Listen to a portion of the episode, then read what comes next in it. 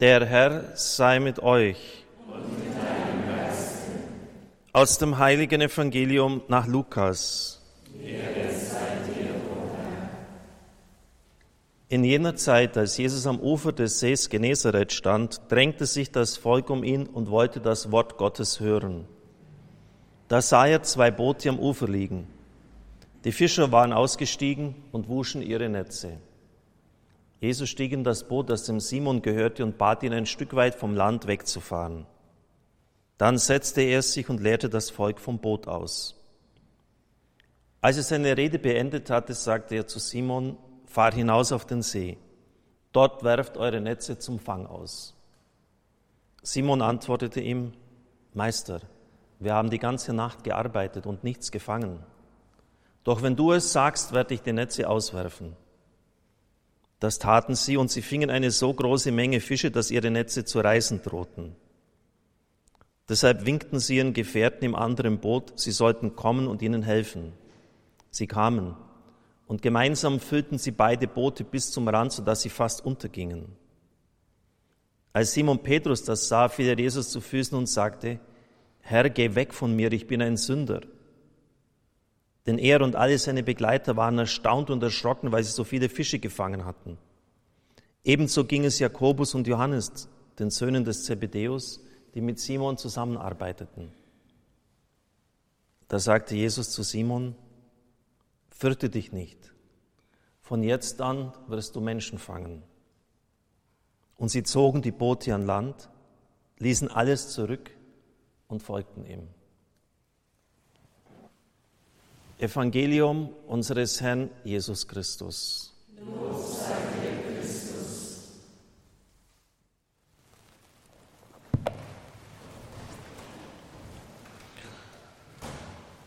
Liebe Gemeinde, liebe Brüder und Schwestern im Herrn,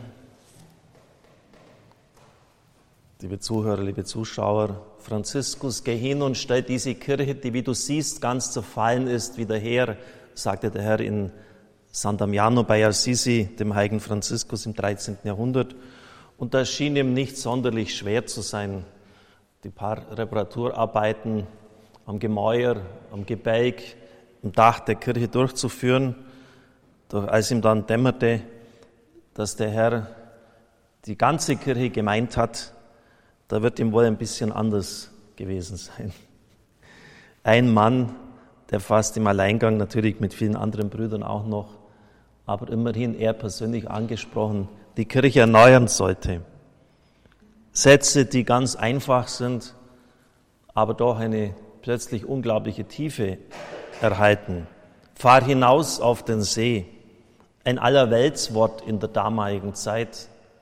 Der Vater, der das den Söhnen aufträgt. Oder wie im Evangelium, der Leiter einer Fischergenossenschaft, würden wir wohl sagen, zu seinen Kollegen gehen wir unserer Arbeit nach. Aber Christus sagt es zu Simon Petrus und keiner der beiden Akteure ist irgendwie ein Zufälliger oder ein Nobody. Im ganzen Neuen Testament ist die Kirche immer das Schiff, das Schiff immer die Kirche. Und der See, das ist die Welt. Das heißt, im Bild des Schiffes ein Missionsbefehl. Wie Matthäus 28, 20 geht hinaus in die ganze Welt, verkündet das Evangelium der ganzen Schöpfung. Bleibt nicht im Hafen. Das Schiff ist für die Ausfahrt gebaut worden.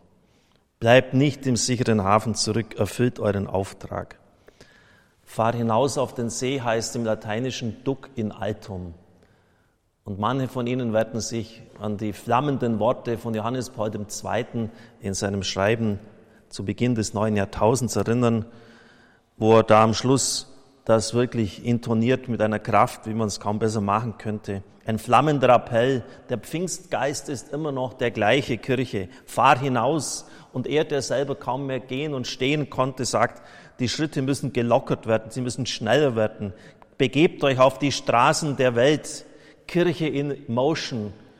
Kirche in Bewegung. Kirche unterwegs. Fahr hinaus. Was fällt Ihnen zunächst einmal ein, wenn Sie das hören? Es macht einen Unterschied, ob Menschen sich überlegen, was sie zum Wohl der anderen tun können oder ob die Initiative von Gott kommt. Das heißt dann Auftrag, Sendung. Entschuldigen Sie, wenn ich es ein bisschen lässig formuliere, ich habe einen Job zu erledigen. Alles in einem anderen Licht. Es ist eine komplett andere Verbindlichkeit dann plötzlich da. Und zwar für den, der gesandt wird, aber auch für die Gemeinde. Denn ich komme im Namen des Herrn. Und deshalb sagt Christus, wer dich ablehnt, wer euch ablehnt, wenn wir das Evangelium verkünden und nicht unsere eigenen Ideologien, der lehnt mich ab, Freunde. Das ist kein unverbindliches Spiel. Dann spricht Gott durch den Sendenden. Und dann hat er Anspruch, dass die Gemeinde hört und sich nach diesem Wort ausrichtet. Wenn ihr in eine Stadt kommt und die Stadt euch nicht aufnimmt, dann schüttelt den Staub zum Zeugnis gegen sie von euren Gewändern.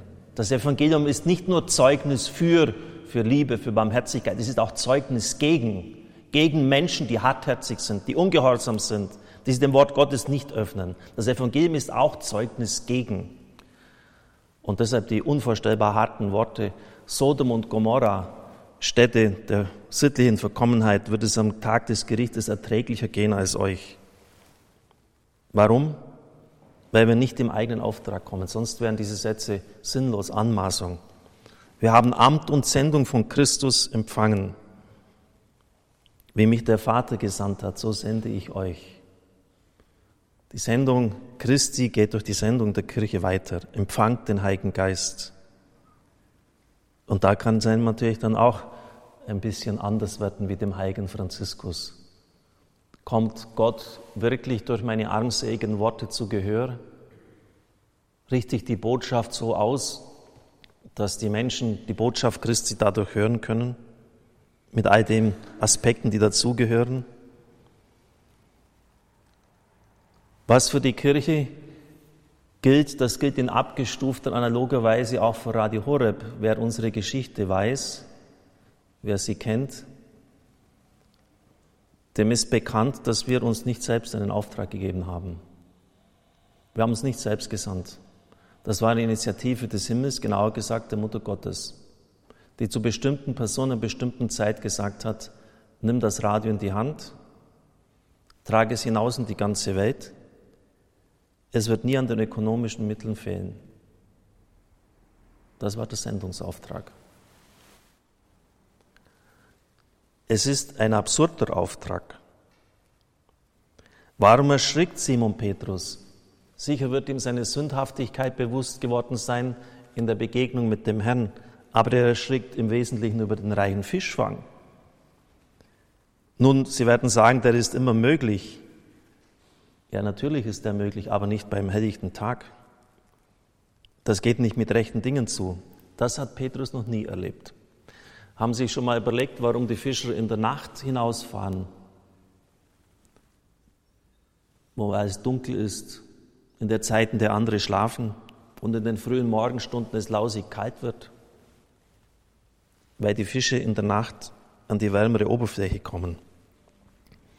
Deshalb kann man es nicht am Tag machen. Am Tag geht keiner fischen. Wer das tut, macht sich lächerlich, riskiert eine Lachnummer. Und Sie wissen dann das Ergebnis. Er lässt sich darauf ein, er hört, was ihm gesagt wird und hat einen überreichen Fischfang. Fülle kommt immer wieder im Neuen Testament vor. Bei der Brotvermehrung, es bleiben sogar noch Brote und Fische übrig. Die Netze drohen zu zerreißen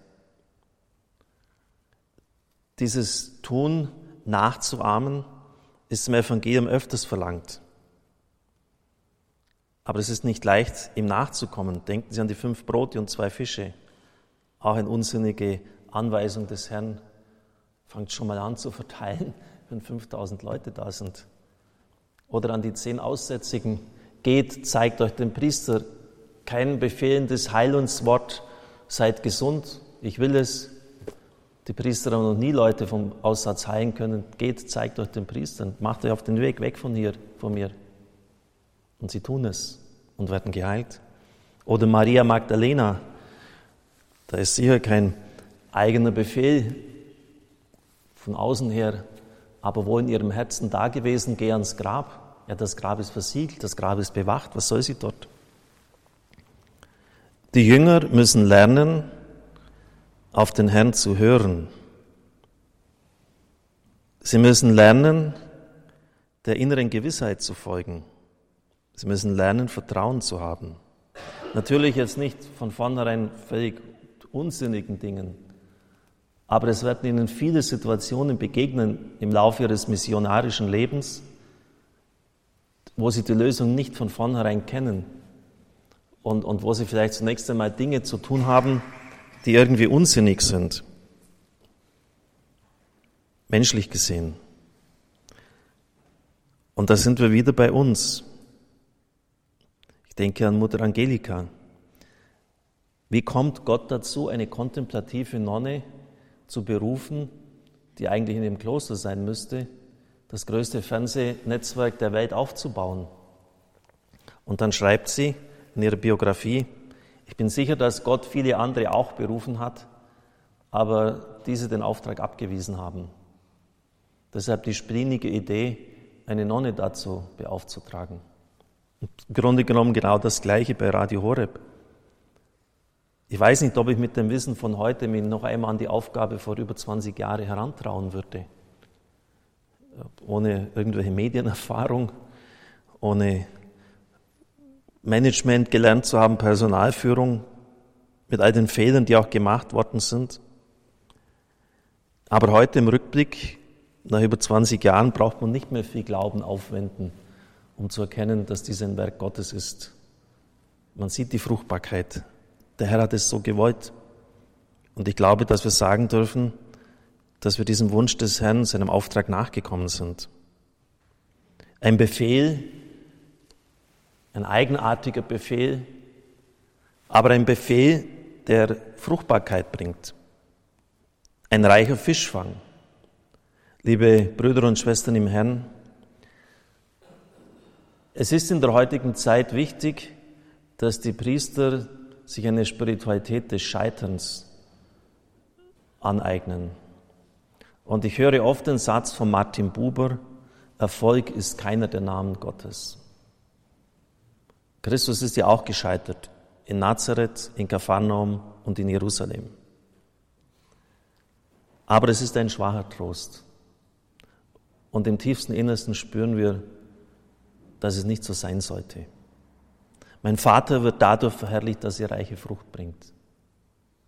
Mein Vater wird dadurch verherrlicht, dass er reiche Frucht bringt. Wo ist die Frucht? Das muss die Kirche sich fragen. Das müssen wir uns bei Radio Horeb fragen. Wir hatten jetzt in Balderschwang einen Sommer, der im Frühjahr mit dem Wechsel von Regen und Sonne so hervorragend war, dass die Bauern mir sagen, wir hatten noch nie eine so gute Ernte. Jeder Landwirt, und das ist eines der drei Bilder im Neuen Testament, der Kornbauer, für, für die Kirche will Fruchtbarkeit haben, will reiche Ernte haben. Der Fischer einen reichen Fischfang. Und der Besitzer einer Viehherde von Schafen will möglichst viele Schafen haben. Er will fruchtbar sein. Und das ist richtig und legitim. Und schließlich ist Christus auch der Vater, der Pächter des Weinbergs. Und er wird die Früchte einfordern. Liebe Brüder und Schwestern im Herrn, wir müssen der Frage nachgehen. Es bleibt gar nichts anderes übrig. Warum sind wir so unfruchtbar? Wo sind die Fische? Wo sind sie? Johannes Paul II. hat am 17. November beim Adlimina-Besuch im Jahr 1989 den deutschen Bischöfen gesagt, was einmal inspirierende Jugendbewegung bei euch gewesen ist, droht zu einer selbstgenügsamen Institution zu werden, die weniger aus der Begeisterung lebendigen Aufbruchs von unten lebt, sondern auf finanziell gut ausgestatteten Strukturen beruht, hinter denen sich wenig wirklich fruchtbares Leben verbirgt. Ganz im Gegenteil zur Dynamik wirklicher junger Bewegungen in anderen europäischen Ländern. Institutionen, die bei euch nur weiter bestehen, weil sie von äußeren finanziellen Mitteln erhalten werden, können genauer besehen nicht wirklich existenzfähig sein und sind nicht einmal existenzwürdig. Es scheint erforderlich bei euch zu sein, dass ihr wieder risikofreudiger und kritischer werdet. Risikofreudig. Schon damals 89. Ihr müsst risikofreudiger werden dem Möglichen gegenüber und kritischer den scheinbar Gesicherten und Unerlässlichen. Das ist genauso diese, diese Mentalität des Seemanns, der hinausfährt. Der hat es auch nicht immer leicht. Spontane Aufbrüche werden immer ihre Schwierigkeiten oder ihre Probleme haben. Aber Misslichkeiten, die dabei entstehen können, rechtfertigen es nicht, dass ihr den Geist auslöscht. Also wenn jetzt dann Neuaufbrüche da sind, die werden unausgegoren sein, aber begleitet sie liebevoll und wartet nicht, bis die irgendwann die Wand rauschen. Was geschieht bei euch im schulischen Regionsunterricht, in der Erwachsenenbildung wirklich? Wie weit reicht die pfarrliche Katechese? Warum wachsen daraus so wenig Kenntnis der inneren Gründe des Glaubens und Freude an der Kirche? Dies und ähnliche Fragen, wie sie gestellt werden, verdienen eure Aufmerksamkeit und eine gewissenhafte Prüfung. Das Versiegen der Berufungen legt Zeugnis gegen euch ab. Das Versiegen der Berufungen legt Zeugnis gegen euch ab. Ein neuer Elan der Verkündigung und der Katechese ist nötig. Wenn die Substanz der frohen Botschaft unter tausend Entschuldigungen vor dem Zeitgeist verkleidet wird, wie soll das denn Freude erwecken und Überzeugung schaffen? Der Schwung der Botschaft darf nicht in endlosen Vorüberlegungen und Beschwichtigungen erstickt werden. Was ihr braucht, ist Mut zum Unangepassten, ja zum Unbequemen. Und das ist ein grundlegendes Element rechter Pastoral. 89. Mich hat es fast umgehauen, als ich das noch gelesen habe. Das ist genau das, was Papst Benedikt dann später mit Entweltlichung bezeichnet hat und Papst Franziskus dann sowieso äh, den deutschen Bischöfen auch beim letzten Ad Limina-Besuch äh, ein Stammbuch geschrieben hat, ihr schafft ständig neue Strukturen, für die eigentlich die Gläubigen fehlen. Warum macht ihr denn das? Ihr setzt das Vertrauen auf den perfekten Apparat, das ist Pelagianismus. Das heißt, ihr vertraut auf eure eigenen Kräfte. Wir müssen mehr auf den Herrn vertrauen. Wir sind so sehr aufgebunden, eingebunden in andere Aufgaben, dass die Evangelisierung, die Verkündigung gar nicht mehr das Erste ist und auf der Strecke bleibt. Die Versuchung ist groß, im sicheren Hafen zu bleiben. Draußen wartet das Wetter, draußen wartet der Sturm, der mögliche Schiffbruch, vielleicht auch Freibeuter und Piraten. Aber draußen warten auch ferne Länder, Schätze, die es zu entdecken, zu finden gilt. Abenteuer, die steife Brise. Ich denke zurück, als ich begonnen habe im Radio. Heute sehe ich das nicht mehr so. Aber damals habe ich gedacht, wenn alles normal läuft, das kann doch jeder. Wo sind Schwierigkeiten? Her damit. Heute bin ich froh, wenn es ruhig läuft und, und, die Dinge einigermaßen geordnet ablaufen. Aber junge Leute denken doch so. Und sie sind gelangweilt von einer Kirche, die fest, mit fest vertautem Schiff im Hafen da irgendwie rumtuckert. Sie wollen Wind und Wetter spüren, hinausfahren. Niemand im Leben ist dazu berufen, im sicheren Hafen zurückzubleiben. Liebe Brüder und Schwestern im Herrn, die Zeiten haben sich verändert, sie haben sich radikal verändert. Und die Formen der Verkündigung werden sich auch ändern müssen. Und eine Form der Verkündigung, sicher nicht die einzige und letztentscheidende, ist das Radio. 1995, als alles begonnen hat, hat jemand in Hocheitingen, ich war dabei Exerzitien mit anderen dabei, ein Bild gehabt. Er sah ein gewaltiges Schiff im Hafen liegen. Wir haben damals die Lizenzanträge gestellt. Es hat so gut wie gar nichts gegeben, das Studium Almhof-Lesser. Aber nicht einmal die Lizenz hatten wir in der Hand für das Satellitenradio. Und diese Person hat, die wusste nichts von mir, hat gesagt, ich sehe, wie das Schiff die Taue kappt äh, und langsam auf, auf äh, die, die, Segel hisst und langsam auf die See, die hohe See hinausführt. Ein, ein großes, ein gewaltiges Schiff. Und ich wusste, dass das wir sind. Ich wusste damals nicht, wie viele Stürme, Anfechtungen, Verleumdungen auf mich zukommen würden, wie viele Kämpfe. aber auch wie viele Siege, Triumphe, Freudenfeiern, Dankbarkeit, Freude, Heilung der Leute. Was für eine Fruchtbarkeit. Wie viele Berufungen hat uns der Herr schon geschenkt? Ermutigung, Stärkung. Liebe Brüder und Schwestern im Herrn, aber dazu brauchst du den Willen zur Fruchtbarkeit und den, ich sage Ihnen eines, einen brutalen Willen zum Sieg. Und das habe ich von, zum Schluss ich das sagen, von Emanuele Ferrario gelernt. Nicht wir machen das, das ist mir schon bewusst, aber es braucht auch die, wirklich die absolut menschliche Anstrengung. Sie waren sicher schon mal in der Toskana. Eine wunderschöne Landschaft, hügelig, fruchtbar, die braune, schwarze Erde. Radiotechnisch gesehen eine einzige Katastrophe. Es gibt keinen hohen Hügel. Und es gibt sogar Stellen bei der Autobahn, wo Sie kein Programm empfangen können, außer Radio Maria. Nicht einmal die Reihe. Weil es einfach so schwierig ist, die Besitzer wollen auch keine Antennen auf ihren Bergen haben, die Antennen so zu positionieren, dass sie das ganze Land abdecken. Aber wenn Ferrario das Wort gehört hat, unmöglich, geht nicht, das hat ihn einfach nicht interessiert. Das hat zu gehen. Und dann stellt er halt 800 Sendetürme auf, noch 100 mehr als die Reihe hat, das staatliche Fernsehen, Radio. Dass es funktioniert. Und so kann es überall gehört werden. Man müsste ein Buch darüber schreiben, die Berge der Toskana oder der Wille zum Sieg, der Wille zur Fruchtbarkeit. Und das ist die Frage, die die Kirche und auch wir uns heute stellen müssen. Wollen wir diese Fruchtbarkeit? Aber dann müssen wir auch wirklich etwas tun. Amen.